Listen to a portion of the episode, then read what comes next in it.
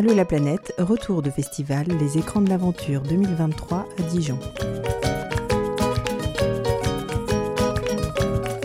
Eh bien, bonjour et bienvenue. Le studio de la web radio Allô la planète est installé sur le Festival des écrans de l'aventure. Au micro aujourd'hui, Stéphane Dugast. bonjour. et Jean-Christian Kipp avec Bonjour Jean-Christian. Euh, Jean-Christian, j'insiste, j'insiste. Jean-Christian. Avec un tiré. Jean-Christian Kipp est avec nous aussi pour parler d'aventure ce matin. On vous réveille un petit peu, euh, on vous secoue un petit peu. Euh, tous les deux, on va. Alors, Stéphane Dugast, on t'a déjà eu sur Allo la planète, auteur, photographe, réalisateur, multiples casquettes. Mais aujourd'hui, c'est. Il fait partie des murs. Il fait partie des murs, exactement. il n'est plus à découvrir. si, si, si, toujours. Si, toujours. Alors, euh, bienvenue. Nous, on se posait la question, donc vous vous retrouvez sur ce festival euh, tous les deux. Donc, Jean-Christian, c'est la première fois sur Allo la planète. Euh, bienvenue. Merci. L'aventure, un grand mot.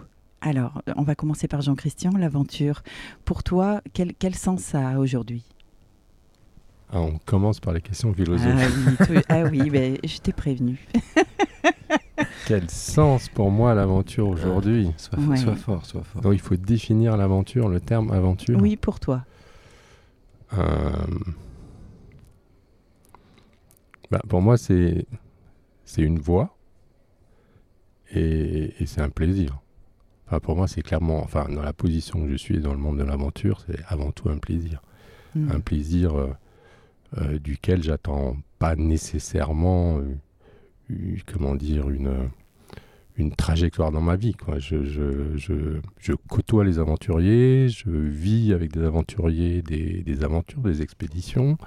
Et pour moi, c'est toujours, euh, j'essaie d'en tirer le, le plus de, de, plaisir possible, sans chercher nécessairement de bénéfices en fait. D'accord. Euh, bah, du coup, qu'est-ce qui te porte, qu'est-ce qui te pousse à participer à ces expéditions? Euh, tu, as, tu as suivi par exemple l'expédition avec Sébastien Roubinet euh, qui part en direction du, des pays froids. Est-ce que c'est est -ce c'est la destination qui te pousse à y aller? Bah, enfin, moi, j'ai une trajectoire assez particulière dans le monde de l'aventure. Enfin, on est avec Stéphane membre de l'éminente Société des explorateurs français. Mais moi, je, j'ai commencé, enfin j'étais, euh, j'ai fait de l'humanitaire en Afghanistan euh, il, y a, longtemps, dans les années 80. Oui, je ne suis pas tout à fait jeune. Et, euh, et à l'époque où on allait en Afghanistan faire l'humanitaire, on témoignait parce qu'il y avait très peu de journalistes sur place. Hmm. Et en fait, donc on, les humanitaires faisaient des articles, et donc j'ai écrit un certain, un certain nombre d'articles et notamment euh, pour l'Express. Et le rédacteur en chef de l'Express, qui s'appelait Christian Roche à l'époque, m'a demandé de travailler pour lui. Et donc je suis, euh, je devenu reporter de guerre en fait pour le compte de, l'Express. Et, euh, mais je rien ne prévoyait ça dans ma trajectoire. Moi j'ai fait des classes préparatoires, j'ai fait une grande école d'ingénieur et me décidé à avoir un métier traditionnel. Et en plus j'étais fiancé. Et à un moment, ma fiancée m'a dit ben, maintenant tu décides, ben, est-ce qu'on se revoit ou est-ce que tu, continues ta vie de patachon un peu? Euh, Et l'Afghanistan, c'était, très dur. Hein. C'était une guerre contre les Russes. Euh, moi, j'allais au combat avec les Moudjahidines et euh, j'en revenais épuisé en fait. J'en revenais épuisé. On, parfois, on mangeait pas, on marchait énormément, la nuit toujours pour échapper aux raids, aux attaques aux, embuscades. Et, euh, à un moment, j'ai fait le choix de quitter ce monde et de rentrer dans la vie active. Hmm. Et donc, je suis allé travailler dans une entreprise euh, dans l'aéronautique parce que c'est ma formation. Mais j'ai toujours gardé ce lien avec l'aventure et ce lien un peu mystérieux qui relie tous les gens qui ont fait l'Afghanistan il y avait à peu près 300 Français qui, à l'époque des Soviétiques, c'est-à-dire toutes les années 80, parce que les Soviétiques sont partis en, en 79, en décembre 79, il y a une espèce de connivence incroyable. Et du coup, j'ai été adoubé presque à vie dans le monde de l'aventure. Je suis devenu administrateur de la Guide qui a organisé les écrans de l'aventure. Et euh, mon idée à partir de là était de supporter les aventuriers et les aventures parce que moi-même, je ne pouvais pas les vivre. Donc j'ai créé très rapidement, donc j'ai créé une société, en fait ensuite plusieurs sociétés. J'ai créé huit sociétés en tout. Et l'idée c'était bah, d'apporter ce que les aventuriers ont moins, c'est de l'argent. Et eux, ils m'apportent du rêve, ils m'apportent leur projet, ils m'apportent leur voyage. Et donc très tôt, je suis parti dans les expéditions en échangeant un, support qui rendait l'expédition possible avec un accompagnement. Et donc je suis parti avec énormément de, personnes euh, faire des expéditions aux quatre coins du monde. Et ça, ça me prenait 15 jours, 3 semaines, exceptionnellement un mois par an. C'est suffisant aujourd'hui? Euh, bah, Aujourd'hui, j'ai changé. aujourd'hui, euh, j'ai vendu mes sociétés, je dis je vais créer une fondation et je vais faire de manière amplifiée ce que je faisais avant. Donc l'année dernière, en 2022, je suis, je suis parti euh, six mois. Six mois dans différentes expéditions et j'ai toujours deux volets. C'est un, les pays en guerre, et je retrouve ce que j'ai fait dans ma jeunesse finalement, avec un accent qui est la défense des libertés, donc qui est évidemment sublimé dans les pays en guerre, et deux, les expéditions plutôt à caractère sportif. Alors, j'ai fait une énorme expédition sportive au Guinness des records. J'ai, au, moins, hein, au moins. Hein. Donc j'ai fait la traversée, enfin une partie. J'étais incapable de faire la totalité. la diagonale du vide avec Stéphane. La traversée de la France à vélo. Mon, Luçon Car. J'ai fait mon Luçon Car. Grand exploit. C'était énorme. Non, ça change de Kaboul. C'était ouais. Bon, j'avais j'avais un petit un, petit avantage. Euh, j'avais pas trop de bagages. T'avais pas trop de bagages. Ouais. Stéphane portait tout. Ah d'accord. J'étais le porteur. tu étais le porteur. Monseigneur, il est là. Il est là. Voilà.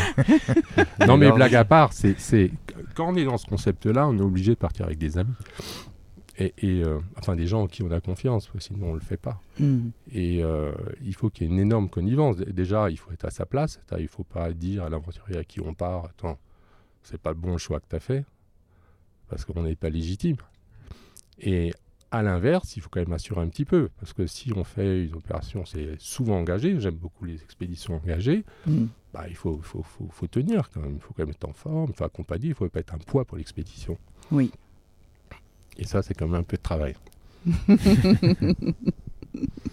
N'est-ce pas, mon Serge Stéphane? Alors, est-ce qu'il a suivi le rythme? Non, mais c'est Comment ça s'est passé?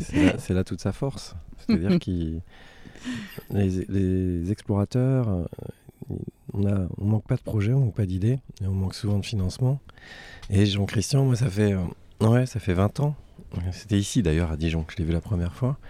Et, il y a 20 ans, il était déjà très courtisé, parce qu'évidemment, quand tu as un, potentiel financeur euh, de tes expéditions, il y avait des, il y avait des flatteurs et, euh, et, ce qui est intéressant, c'est qu'en fait, oui, il vient de le dire, c'est qu'il se glisse dans l'expédition, il n'est pas là pour dire ce que doit être l'expédition, et ça devient un camarade de jeu qui est capable de, de dormir dans un fossé pour ce qui est euh, dans un camping ou que sais-je, et euh, ou dernièrement avec Dominique d'être sur un hobbycat euh, pendant 15 heures alors qu'il fait 6 degrés, qu'il y a du froid, il y a de la glace, etc. Donc, et après pour les explorateurs, si bah, c'est un, ouais, moi c'est un, un, camarade. En plus moi c'était une aventure solitaire, donc quand il est venu c'était j'ai dû le saouler, j'avais quelqu'un qui parlait, donc j'étais.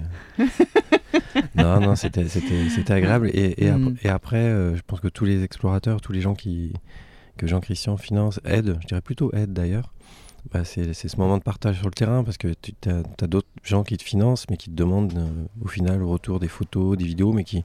Quelque chose qui ne correspond pas forcément ouais, qui ne sont pas forcément impliqués. Alors Jean-Christian, mm. tu as, des souvenirs en, commun, euh, telle rencontre, le café, le, les petits rituels, et, euh, des, petits moments... Le café le matin, oui. Ouais, Ça fait partie du cahier des charges. ça va, c'est plutôt bien. Il y, a bien 20%, de, la de la dotation qui est, qui est liée à ça dire ma, ma portière. Qu'il a eu grand plaisir à faire, visiblement. Ah, il, le, il, le, fait très bien. il est là, mon Seigneur. Non, mais tu, tu discutes avec Sébastien Robinac et, euh, Sébastien, c'est l'anti-communicant, c'est un explorateur incroyable qui a fait des défis, qui Très n'a réservé. pas, du tout la, enfin, qui, qui a pas du tout la notoriété à la hauteur des, des exploits qu'il a fait. Mm. Et euh, Sébastien, grâce à Jean-Christian, a pu euh, à mettre à exécution ses, ses rêves. Et euh, quand il parle de Jean-Christian, c'est- pas son mécène ni son, son financier, c'est un ami. Et, Mm. et, et, et des, fois, Jean-Christian ne nous ménage pas sur nos retombées pour qu'on parle. T'as pas dit le nom, la fondation Odyssée. J'y viens, j'y viens. Ah, tu viens. D'ailleurs, j'ai même pas répondu à la question qu'on m'a posée. Donc, euh, Oui, c'est quoi l'aventure pour moi? Mais, Ah, ça y est. Oh là là, ça tiroir là. Mais question philosophique hein, qui demandait réflexion. Donc, Il faut, faut- faut amener la Exactement. réponse. En fait, j'étais- en, en réflexion, petit côté politique. Et, et, euh, bah, pour moi, l'aventure, c'est la forme ultime de la liberté. En fait, c'est ça. Donc, Mm. là, j'ai une fondation là aujourd'hui qui s'appelle Odysseus, un fonds de dotation en fait, et euh, donc qui fait, euh, qui euh, supporte à la fois les, enfin, qui est basé sur le thème de la liberté. Mm. Et je rejoins l'aventure et la liberté par, par cette définition que j'ai de l'aventure, cette forme ultime de, de, de- de la liberté, c'est la liberté en mouvement en fait. Voilà. Donc pour moi c'est ça, essentiellement. Donc c'est ça qui va te toucher dans les projets euh, que tu vas voir euh, apparaître et que tu vas avoir envie d'aider. euh. Ouais. Mm. Ça et, et l'amitié. Et l'amitié parce que il faut que je me sente en confiance et il faut que j'aille euh, Mm. avec des, des gens dans des, de- des- des situations qui peuvent être difficiles, qui peuvent parfois être dangereuses. je suis obligé de me sentir en confiance. Bien sûr. Avec Sébastien, tu étais en confiance? Mais Sébastien, enfin, je crois que je crois que Stéphane l'a dit, quoi. C'est Mm. un génie euh, méconnu. ça, Sébastien, et, enfin, il va très loin dans, dans, dans, le- dans- dans la, repré- dans la représentation de l'ensemble des qualités euh, qu'a un aventurier. Sébastien, c'est un visionnaire, c'est un concepteur. C'est- tout le monde a des rêves, mais Sébastien a des rêves qui sont élevés, et c'est un des seuls qui est capable de créer les outils de son rêve. C'est-à-dire que c'est pas qu'une direction, c'est pas qu'une qu'une qu'une euh, qu'un voyage euh, Oui, pas une dans cette magnifique planète. Mm. C'est c'est c'est euh, j'ai trouvé l'outil. Enfin, il conçoit.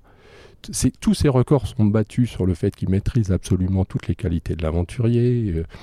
il, il- il gère magnifiquement le risque. Il est très camarade. Il est très chef d'équipe. Il sait vraiment manager une équipe dans les situations difficiles, euh, pareil au grain, etc.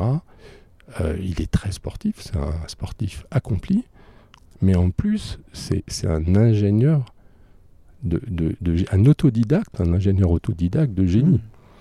Et, et les, et, et le fait que certains de ces exploits sont inégalés aujourd'hui, comme le passage du Nord-Ouest qui a toujours pas été fait intégralement à la, à la voile, et maintenant le passage du Nord, que je pense personne ne fera jamais, à moins que la, le réchauffement fait fasse qu'il n'y ait absolument plus de glace, Mm. ne pourront pas être atteints parce que les gens n'auront pas, un, parce qu'ils n'auront pas tous les qualités de, de Sébastien, mais deux, parce qu'ils n'auront pas l'outil pour faire euh, cet exploit. Mm. Et il lui manque juste un- bah, s- son défaut, c'est la modestie. Enfin, c'est c'est poussé, c'est jamais un défaut la modestie, mais là c'est poussé. Un paroxysme qui, qui, qui devient gênant, je trouve. Mm. Et Stéphane, toi, alors, cette diagonale? Ouais. Pourquoi cette diagonale? Pourquoi cette idée? Hmm, Confinement, appartement parisien, euh, le kilomètre, et quand tu étais dans la ville, dans un appartement, encore je suis pas à plaindre, mais tu es dans 69 mètres carrés, on était trois, euh, l'appartement était la salle de danse, la salle de cours, la salle de travail, là, où tu manges, et puis moi, ce, confinement, je- j'ai tout fait, euh, et il fallait que je rêve, donc je, il fallait que je me trouve un projet, et j'avais... euh, fait des projets mais que j'avais pas, pas achevé à vélo à l'époque. Mettre les sacoches sur le vélo, il n'y avait pas, avait pas l'ergonomie qu'il y a maintenant. Et je me suis, euh, parce que j'avais voulu faire une tentative de traverser les Pyrénées, mais j'avais cassé le porte-bagages. Et en fait, tu dis quand tu casses un, un porte-bagages et que t'as pas de bagages pour faire un voyage au long cours, c'est compliqué. Mm. Et puis là, il y avait l'arrivée du vélo, le gravel, enfin des trucs comme ça. Et donc du coup, je faisais deux livres en même temps, euh, la biographie illustrée de Polémis Victor et un atlas des grandes découvertes. Et la nuit, je faisais des recherches euh, sur Ah oui. cette aventure à vélo. Et puis rapidement, le- la diagonale du vide, ça s'imposait parce qu'on ne pouvait pas sortir de France. Et je me disais, tiens, vide, diagonale, les, géographes, les démographes ont, des mots des fois à la con. Et puis c'était un symbolique, moi j'ai beaucoup fait de mer, et là l'idée c'était de partir, tourner le dos à la mer du Nord et aller traverser la France dans les terres et aller jusqu'à l'Atlantique. Et puis je me suis retourné vers Marie, ma femme, en disant bon bah voilà, faut que j'ai écrit un projet, voilà, je vais le faire. Et puis ce que je savais pas, c'est qu'en fait, j'ai fait ce projet euh, à l'âge exact où ma maman est décédée d'un virus 25 ans auparavant. Donc en fait, ça a été une thérapie quelque part. Et, euh, et puis ça, voilà, et je l'ai intitulé La France réenchantée. J'ai contacté dans une forme d'allégresse des, des gens, des partenaires, euh, avec un synopsis plutôt bien fait d'ailleurs, pam pam. Et puis les gens me répondaient, je, un maillot, je voulais être en maillot jaune. J'ai un ravito, des gens du Lot qui m'ont dit on va te faire un maillot sur mesure comme tu veux, des, un maillot des années 30. je suis très vintage. et puis euh, il y a plein de, plein, de, plein de belles rencontres. Et puis Jean-Christian, je ne suis même pas allé. Euh, je n'ai même pas sollicité en direct. Puis Jean-Christian m'a dit tiens. si je venais. Si, si, je venais, où je pourrais venir? Là où il est, là où il est malin, c'est que donc euh, voilà, tu, semble-t-il s'est intéressé. Il me dit par contre il me faut un vélo, ce qui était une vraie galère parce que c'était l'été où tous les vélos étaient euh, loués de partout et il me restait un VTT. Donc je l'ai customisé, comme on dit, le VTT. Et puis derrière, euh, et, derrière de fil en aiguille, je dis bah voilà, il reste ça. Et après on a choisi, on s'est donné rendez-vous à la gare de Montluçon. Entre-temps, il a quand même appelé pour savoir si j'étais parti et si ça se passait bien. et, j'étais dans un cimetière, figurez-vous, dans un cimetière militaire, vous savez, la frontière franco-belge, mm. adossé à une tombe. J'étais un peu au bout de ma vie ce, matin-là. non, t'étais très bien. Non, mais t'as des fois où t'es, euh, tu sais, t'as un petit petite fringale, et là, Jean-Christian, ça va, t'es parti euh et, après, du coup, j'ai bah, je suis parti et, du coup, j'ai un peu calculé mon, mon coup pour être à l'heure dite à Montluçon et, et pas avoir de retard.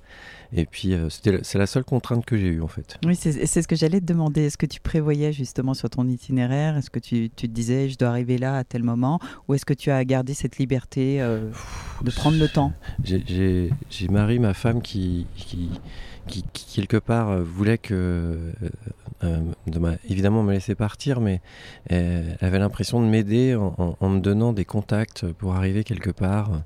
Mais en fait, quand tu es sur ton vélo, si t'as pas un GPS, tu... Bah, moi j'allais la, la truffe au vent. Alors, en fait, maintenant, quand tu fais un voyage à vélo, ou tu prends des cartes papier, ce que je faisais, mais c'est des fois c'est un peu chiant parce que les, les, routes que tu pensais être des départementales, des fois sont des nationales. Ça a changé. Ça a mm. changé, etc. Et puis mm. les, où, il y avait euh, une marque qui s'appelle Komoot qui m'avait dit euh, on peut être partenaire et on vous fait une trace. Mais je trouvais que les gens qui avaient la trace, ils, ont le nez dans le guidon, ils, ils, ont qu'une fantaisie, ils suivent la trace.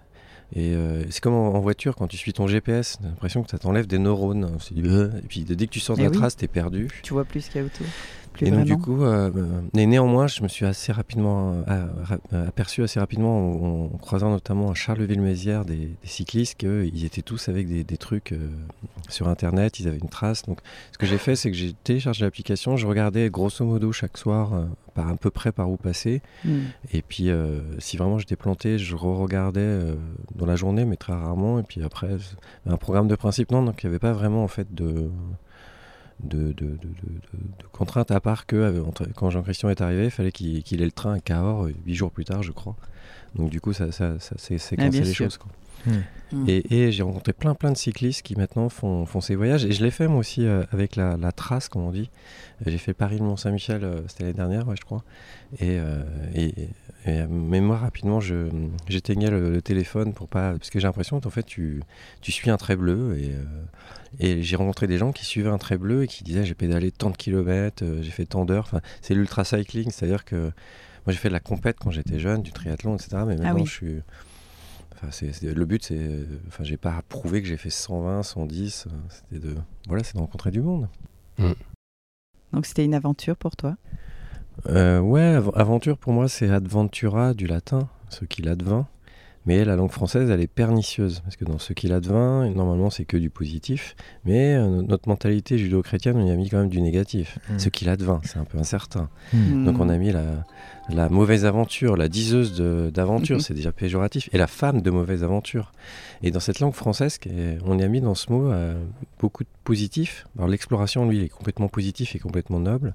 Et dans l'aventure, il y a quand même le petit truc qui fait que ah, c'est pas une vie de sédentaire, il peut arriver des trucs. Et c'est ce qui peut arriver.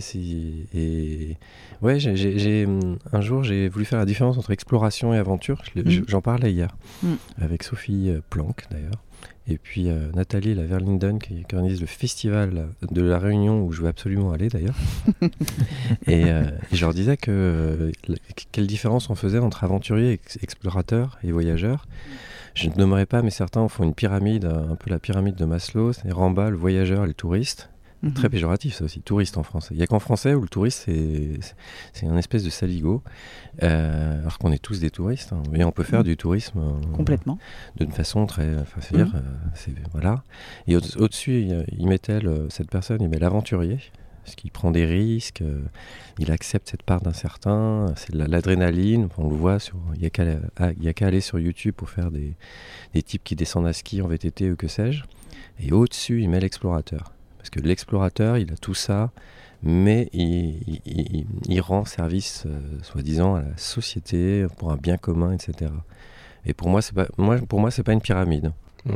Enfin, il faut quand même. C'est quand même mieux d'être de la société des explorateurs que de la société des touristes. Ouais. si t'as à choisir. Oui, c'est vrai. Quand même. Sur son CV, c'est mieux, sa carte de visite. Hein c'est mieux. C'est mieux. Non, mais je pense qu'on l'est tous euh, par, par intermittence. Il y a des moments où tu passes un week-end en famille, tu un, bah t'as un tourisme, mais c'est pas péjoratif. Et après, tu, tu mènes une aventure. Et, et moi, j'ai- j'ai- on m'a proposé deux fois de rentrer à la Société des explorateurs, mais j'avais le syndrome de l'imposteur. Je me disais, Ah je suis- oui. moi, la Société des baroudeurs, oui, je suis un baroudeur, surtout à l'époque. Mais euh, explorateur, j'avais étudié l'histoire de cette vénérable société. Mm.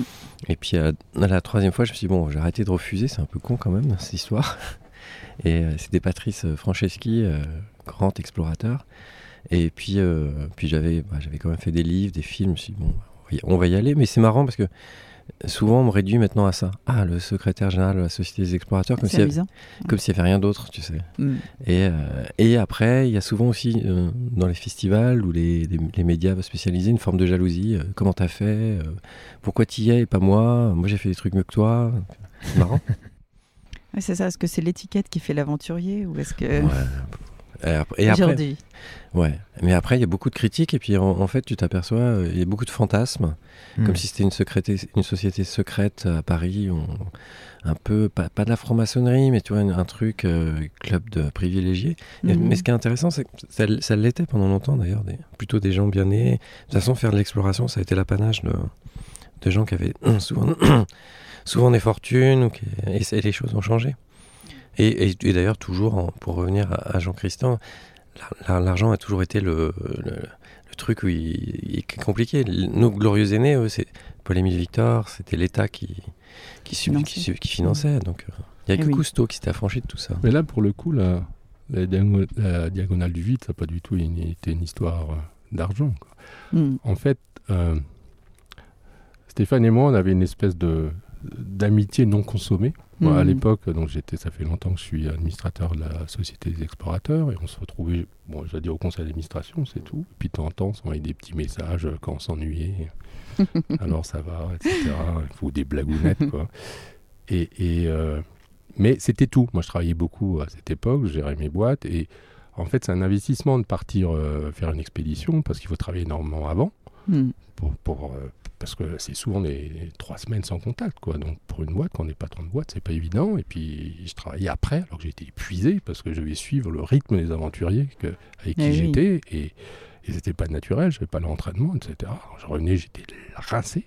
Mm. Et il fallait que je remette euh, euh, euh, double, double ration pour, pour rattraper euh, ce, que, ce que je n'avais pas fait pendant ces trois semaines. quoi. Mm. Donc je bossais beaucoup et puis j'étais, j'étais, j'allais à la Société des exploiteurs. Un peu pour moi, c'était un peu mon truc. je vais me reposer. J'étais assez inactif, quoi, hein, on va dire. hein. J'étais, j'étais très observateur. Mm. Et, et, euh, maintenant, je suis vice-président. Attention, ça change. et et, euh, et- et j'avais une espèce d'amitié. Donc on, s'était rencontrés. On était ivres morts tous les deux, je pense, Oui, hein, à, Dijon. Faut, faut-il le dire et, et, euh, et puis je me disais, il me plaît bien ce mec, je ferais bien un truc avec lui. Et, et, euh, et à un moment, je, enfin, je pense que ça- n'a jamais été discuté en fait. Non. D'ailleurs, j'ai pas eu de programme. Il dit, bah, je fais, je traverse la France en diagonale, la diagonale du vide. J'ai dit, ah, c'est bien ça, le vide, ça, ça me plaît bien, quoi, comme ça, ça va me rincer la tête. Hmm. Et euh, je dis, bon, bah, ok, ouais, ouais. Alors, je lui dis, c'est toujours le même truc. Moi, je dis, mais tu fais quelle partie que Moi, je fais quin- légèrement 15 jours, 3 semaines. C'est un truc qui peut mettre, toi, ça a mis combien de temps? Un mois et demi? Euh, 40 jours, ouais. 40 jours. Et j'ai dit, bah, tu me prends le coin le plus scénique. Tu me prends la portion la plus jolie, Hmm. esthétiquement, quoi, les paysages, etc. Donc il a dit, oh, bah, c'est le massif central. Ok, allez. Voilà. Complètement d'accord. 40 jours, c'est un peu la traversée du désert. Euh, vous avez euh, bourlingué, traversé le monde, euh, la France, sur cette diagonale où il n'y a rien. Euh, c'est comment? Est-ce que ça vous a dépaysé, tous les deux? Euh, bah, moi, de ce... Le- Enfin, lui a fait le rien. Moi, j'ai fait un truc qui était quand même euh, Ouais. assez sympathique. Ouais. il, il s'est fait, il en fait, il s'est tapé, il s'est tapé le vide. Et puis moi, j'ai Ouais, il a fait, j'ai il pris a- tout ce qu'il y avait à prendre. il a- il a- il a- il a fait les pleins. Il a fait les pleins.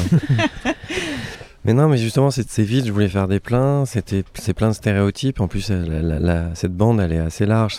Pour les géographes les- et, les spécialistes, c'est les sociologues, c'est cet endroit qui est, où la densité est la moins importante, où il n'y a pas les grandes métropoles.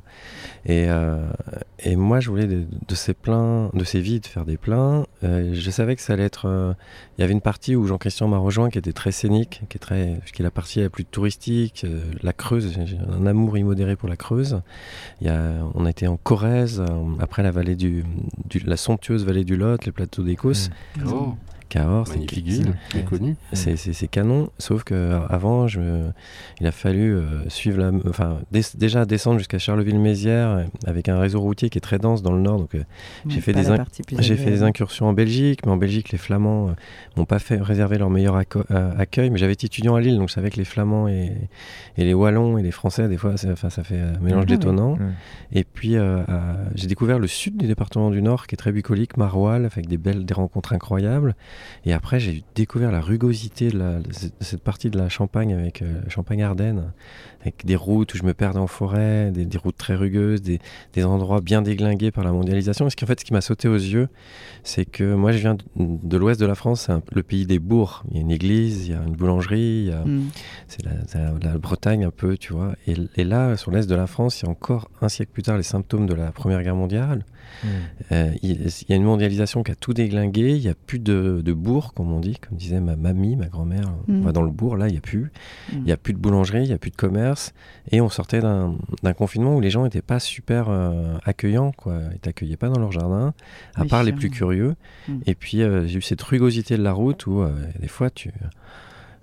tu, tu traverses des endroits en disant, il y a des gens qui vivent là. Et... Mais je, voilà, essayé de m'ouvrir, de parler. Et pour la première fois, moi, ça fait 20 ans que je fais du reportage, de dire qui j'étais et parler de moi. Euh, et en fait, quand, vu que j'étais tout seul à vélo, bah, tu as tendance à être très bavard. Mm. Alors déjà que.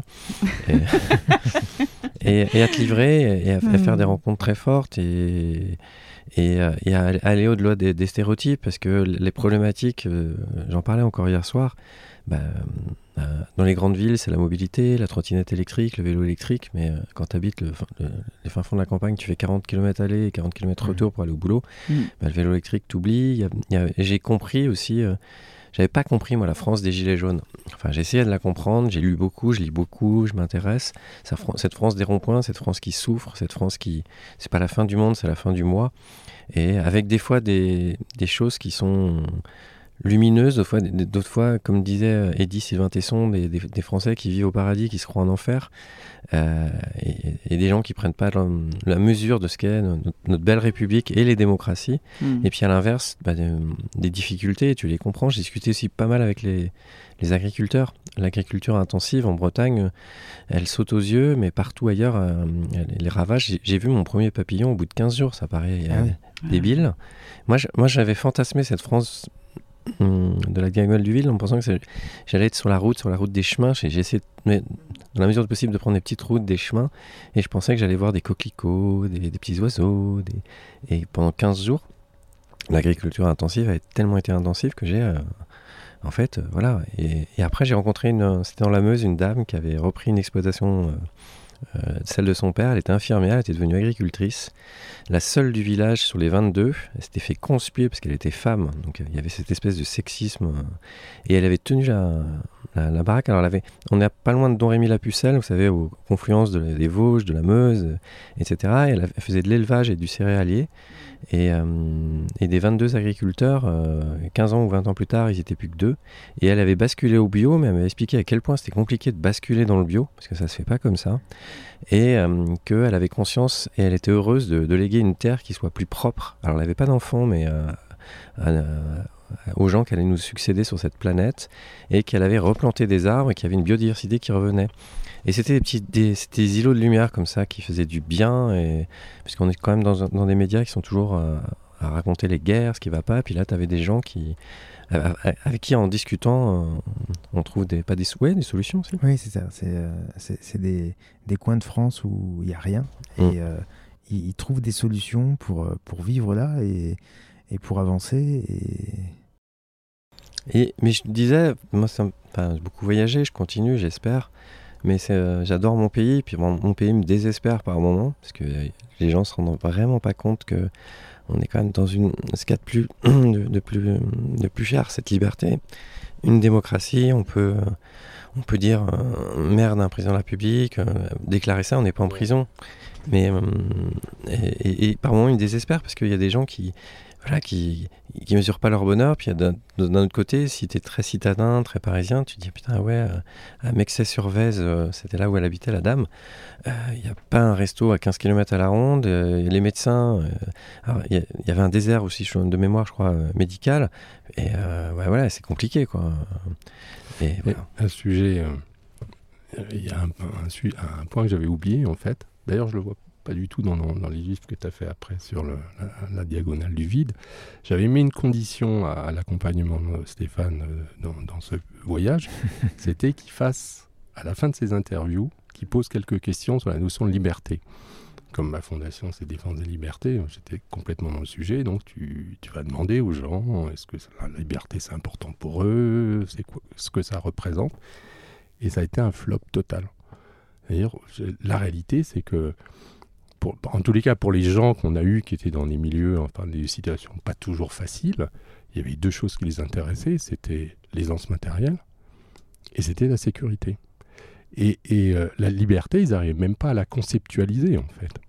Et on se rend compte que la liberté, c'est un luxe, en fait.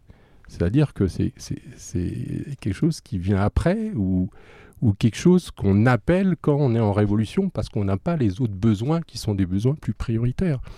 Mais, mais c'est un peu, la liberté, c'est quand même quelque chose qui... C'est dur à manier et ça n'atteint pas tous les gens. C'est- un peu, je sais pas, une, une- une valeur ultime. Une valeur ultime, mais qui n'est pas une valeur de tous les jours. Donc on avait beaucoup de mal à faire parler les gens sur la liberté. Et, et- et, et, et ça, ça m'a, moi, ça m'a déçu, en fait. J'étais pas finalement étonné. Je me dis, oui, il y a quand même, y a quand même une raison. On peut le comprendre. Mais, mais ne pensons pas.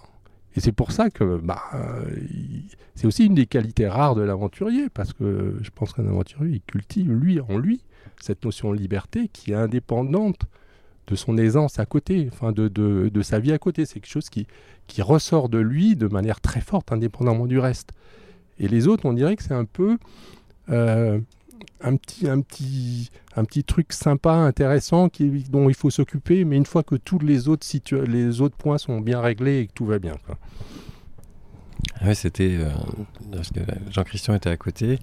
Souvent, tu sais, tu t'arrêtes à une terrasse, on commandait un sirop d'orgeat. J'ai jamais eu au- autant bu de sirop d'orgeat et de sirop de violette. si vous voyagez, il y a un truc qui est sympa, c'est les sirops. Et j'ai découvert le sirop de violette. Et quand il fait très chaud, que tu as pédalé, oh. et, euh, et je me souviens, on était dans la, dans la vallée de la Dordogne, puis il ah, il pose des questions sur la liberté. Je dis, mais tu sais, c'est désespérant. À chaque fois que je pose une question sur la liberté, euh, c'est très terre à terre, très plan-plan. Et quel que soit le niveau de la personne, enfin. Et et me dit, euh, c'était un couple en plus qui était, euh, de mémoire, c'était un psychiatre, enfin, des gens qui, tu vois, qui, qui réfléchissent. Et, euh, et même eux, la liberté, mais je suis parti dans un vide intersidéral. Ah oui. C'était la diagonale du vide. Ouais, ouais, Parce que cette espèce de discussion que vous aviez, il était long? Tu restais un petit Moi, je peu faisais, euh, ce que je faisais, c'est que j'ai mon, mon téléphone portable, j'ai enregistré les gens. À la fin, je les photographiais et je leur disais, je vous envoie la photo et vous, aurez mes coordonnées, vous pourrez me suivre sur les réseaux sociaux. Et tous les jours, je me suis efforcé de. Je me suis pris pour Antoine Blondin, parce que je, je un, amour immodéré à la littérature de voyage, mais notamment celle vélocipédique. Et Antoine Blondin, c'est le chroniqueur des, des, grandes années du Tour entre les années 50, 60, 70. Et j'avais la prétention, euh, puisqu'il racontait pas le Tour de France, il racontait la France, il racontait un... Et j'adore moi tous ces papiers de fond, enfin ces articles, ces journalistes et j'avais donc du coup cette euh, prétention que j'ai assumée tous les jours de raconter une histoire, pas dire je me suis levé, j'ai pédalé, il y avait du vent, je me suis arrêté, j'ai visité, mais trouver quelque chose à raconter. Et je le balançais sur les, réseaux sociaux, Instagram et Facebook, je crois.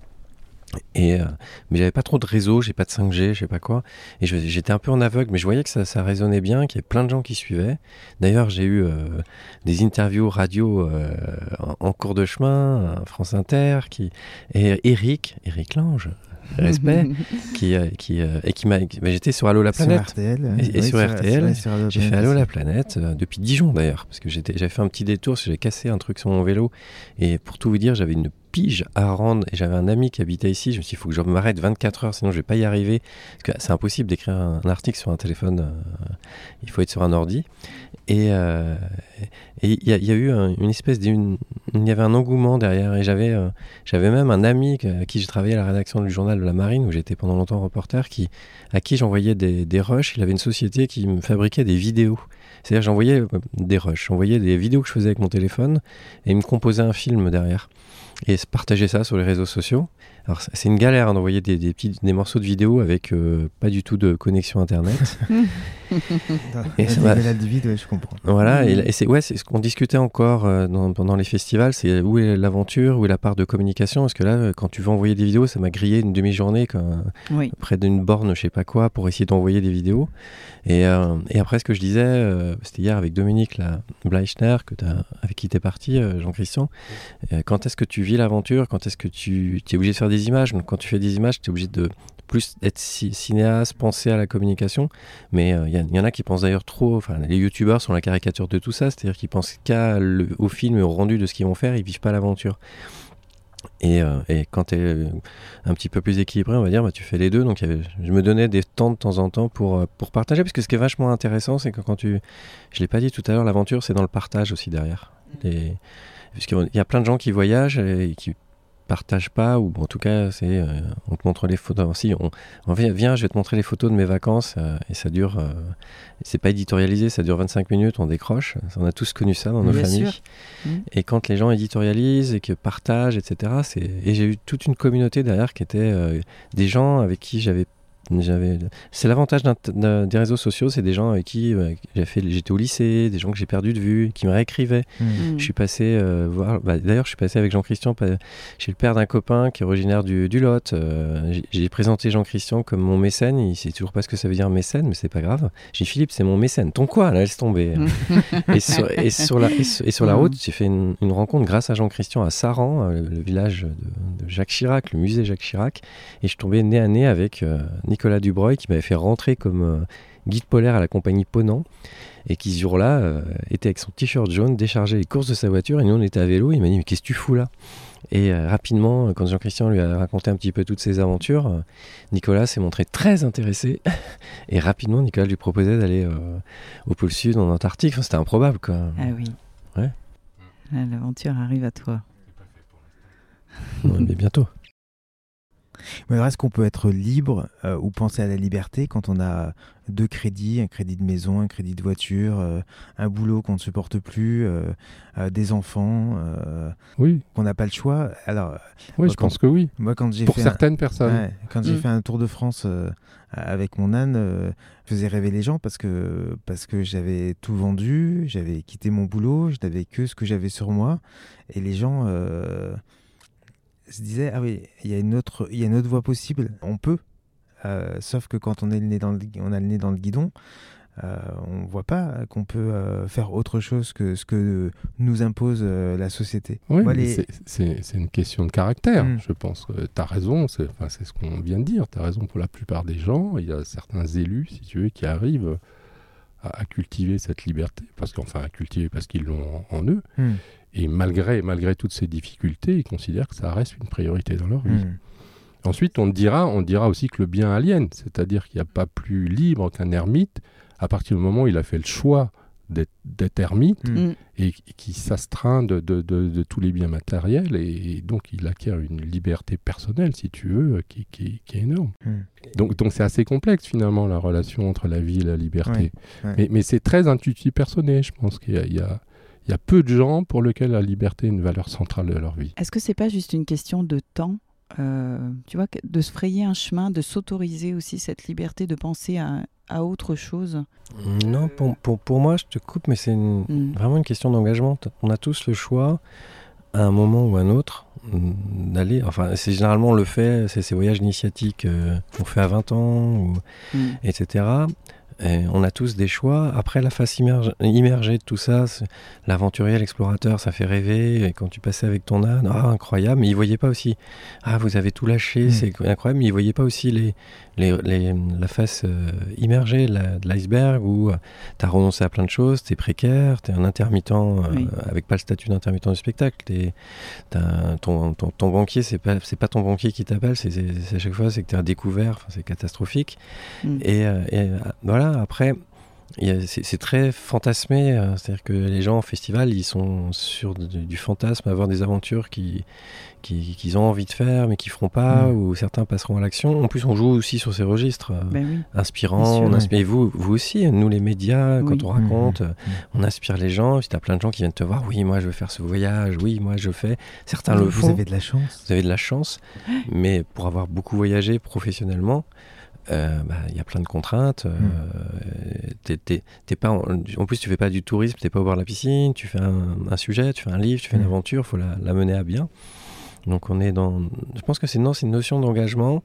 Après, cer- cer- certains, évidemment, c'est plus dur, puisque plus t'es haut dans l'échelle sociale, plus c'est facile de, de se dire je fais un voyage, je dépends de rien. Mais euh, je pense que enfin, maintenant, ça- tout ça, c'est un peu gommé euh, au XXe siècle. Avant, oui. Avant, dans les grands explorateurs, c'est des, gens qui sont quand même qui ont des fortunes ou en tout cas qui ont une, une proximité avec une fortune pour aller faire le tour du monde.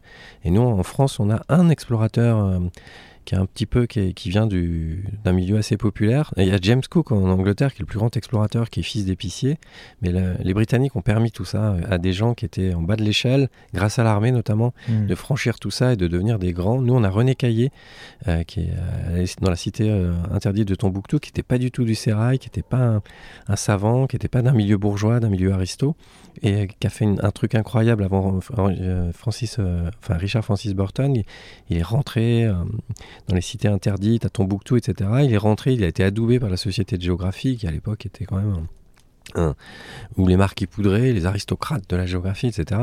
Mais vu qu'il n'était pas du milieu et originaire de surcroît des Deux-Sèvres, on l'a complètement oublié. Puis l'histoire de France, les Michelet, etc., ont, ont pas favorisé la bonne mémoire des, des explorateurs. Mais ça, je peux vous en parler des heures. Et puis les, les- les temps ont, ont changé. C'est-à-dire à l'ép- à l'époque, effectivement, des grands explorateurs anglais, un peu français, faut bien voir que ben, faire l'Himalaya, c'était partir un an, parce qu'il fallait le voyage. Donc, période où on ne travaillait pas, on ne gagnait pas d'argent, donc il, faut- il fallait financer tout ça, ça prenait un temps infini. Mm. Aujourd'hui, c'est pas très compliqué d'aller au bout de la planète.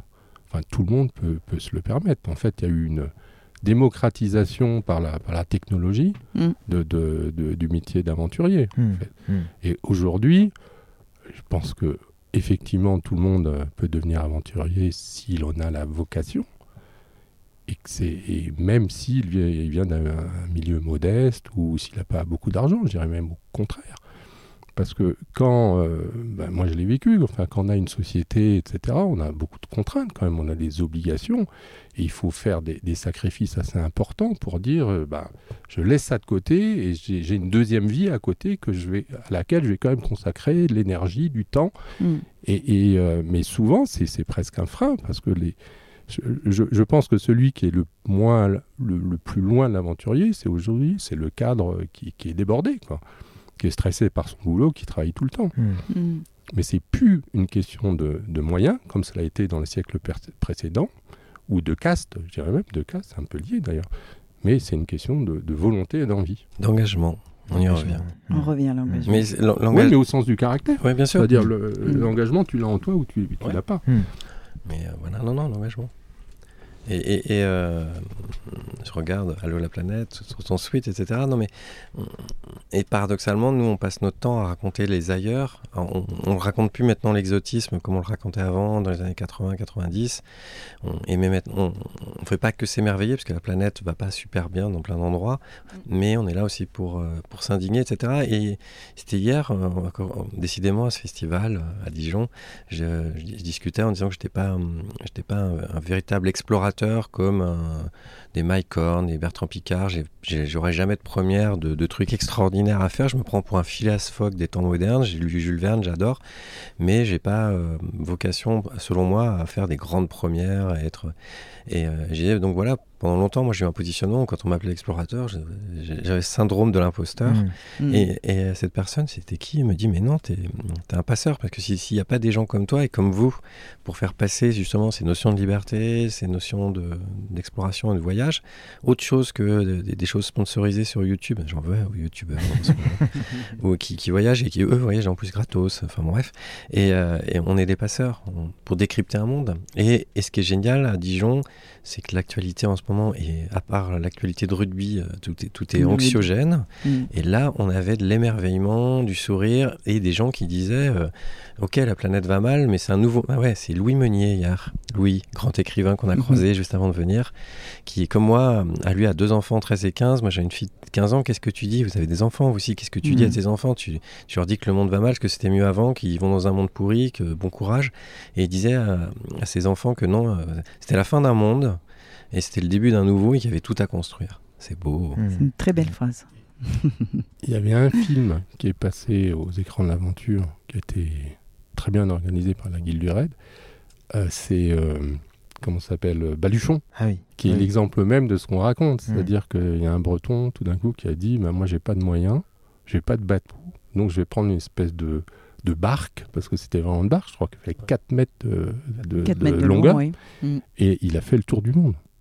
Il a fait le tour du monde avec une joie avec une décontraction extraordinaire. Mais je pense que ça a été l'aventurier, non seulement il a été mm. primé, mais c'était l'aventurier le plus heureux mm. de tous ceux qu'on a vus. En plus, lui, il était absolument dans la liberté, et il était dans la liberté sans moyens. Donc c'est vraiment, vraiment une illustration incroyable, extrêmement rafraîchissante de, de, ce qu'on peut faire si on a l'envie. Mm. C'est vrai. Exactement. Il est d'ailleurs prêt à repartir. ouais, moi en plus, je l'avais rencontré au What a Trip Festival où vous étiez l'année dernière. Là, j'ai été cette année. On a fait une interview incroyable. Son film, en plus, son film est bricolé à l'image de son aventure bricolée, mais dans le bon sens du terme. Mm. Il n'a pas du tout les standards, parce qu'en plus, le cinéma d'aventure a aussi changé, c'est professionnalisé. On est des fois mm. très proche du cinéma de, de, fiction. Et là, mm. euh, Yann Kenneth, avec son, son film, la, cette production réunionnaise qui lui a filé une caméra sur le dernier tiers de son voyage, il n'avait rien filmé. Hein. Et non, c'était pas l'objectif Non, mais moi, je l'ai découvert parce que quand j'ai fait un bouquin sur les navigatrices, j'ai interviewé euh, Peggy Boucher. Peggy Boucher qui avait fait une traversée dans les années 2000 à, la rame, mhm. qui est très proche d'Olivier de, de, Carsozon. Et en l'interviewant, elle, me dit Ouais, tiens, euh, tu es au courant que Carsozon, à Moréa, en Polynésie, il a reçu un mec qui est sur un bateau, euh, une caisse à savon, mais qui fait un tour du monde. Le mec est invraisemblable. Pour les marins, il, était conspué au départ, il était négligé. Euh, hmm. Tu parles, il godit dans les ports, il a une petite voile de rien du tout. Hmm. Et puis je me suis mis à suivre son aventure. Et puis euh, bah, quand tu suis des choses comme ça qui sont rafraîchissantes, après quand tu vas dans les festivals, tu rencontres le personnage. Et ce qui était super intéressant, c'est que des fois tu as des décalages entre ce que tu vois dans les médias et puis la personne qui est hmm. qui s'est bah, qui inventé, qui sait se raconter, qui est une légende. Et là, le, personnage est parfaitement celui qui tu vois à l'écran, celui que tu, entends en interview. Tu as une humilité confondante et tu, tu te rends compte il y a un tel succès dans tous les festivals que cette aventure euh, euh, sans, sans, moyens, mais avec du, voilà, cette liberté, cette légèreté, cette joie de vivre, ça fait du bien. Hmm. Exactement. Un dernier mot, Jean-Christian? La suite La suite, je sais pas. Je sais pas. Euh, il faut que en, l'année prochaine, je fasse un pays en guerre. Il y a un pays qui m'intéresse beaucoup, entre guillemets, hein, autant, hmm tant soit peu qu'on puisse s'intéresser par un pays en guerre, mais c'est le, Yémen. Le Yémen qui est un conflit extrêmement sanglant, euh, qui est en voie de résolution, mais pas encore, euh, dont on parle très peu. Hmm. On parle très peu. C'est aussi difficile d'accès. Il y a très peu de journalistes qui y vont, ou je dirais même pas du tout. Mm. Donc je suis sur ce sujet-là. Et, euh, et pour ce qui est d'une expédition, j'aimerais bien quelque chose qui mélange à la fois la voile, qui est un magnifique moyen de transport, on va dire, et l'escalade. Ah oui. Donc je cherche un projet en ce sens. Le festival t'a inspiré? Un peu, un peu. Absolument. Absolument. Et pour ou, tu veux, tu refaire du vélo? Non, ouais, Non, pour l'escalade, bon, on voit bien que je pense pas directement à toi. Non, c'est marrant. Hein? Je sais pas pourquoi. je vois pas. Non, mais je peux surprendre. Non, non, mais euh, moi j'ai déjà passé, passé un temps excellent sur ce festival où les nuits ont été très courtes alors que je voulais à chaque fois me coucher tôt. mais quand on est entre gens de, de bonne compagnie, on- et en plus c'est le moment de, de, de- décontracter, de déconnecter, puis de refaire le monde. Et donc là, j'enchaîne euh, sur pas mal de festivals au mois de novembre, à Toulouse, à Nantes, etc. Je vais faire des- une conférence qui me fait très peur en prison, euh, parce que j'essaie de sortir un peu des murs, depuis faire des conférences qu'à un public d'initiés. euh, c'est facile pour moi, je suis le biographe de Paul-Émile Victor, j'ai les cercles de lecture, tout est facile. Et là, de me mettre un petit peu en danger, je viens de finir le premier tome justement des aventures de, de la vie de Paul-Émile Victor en bande dessinée. Un livre où j'ai raconté, mais là c'était une commande, les 20 ans du voilier euh, scientifique Tara. Puis là j'ai écrit des, des- des projets, notamment un projet de série documentaire, je touche de la peau de singe, je touche Jean-Christian, et qui consisterait à aller repartir sur, dans des pays un peu pas, pas très moins connus et repartir sur les traces d'explorateurs du passé, mais c'est juste le prétexte pour raconter ce qu'est devenu la, la planète, les écosystèmes, les gens, enfin bon, j'en ai pour 500 ans de projet quoi. Tranquille. Eh bien, on te le souhaite. On vous souhaite en tout cas de beaux voyages et Merci. Merci. merci, merci à tous les deux. Merci à tous Merci. les deux. Salut.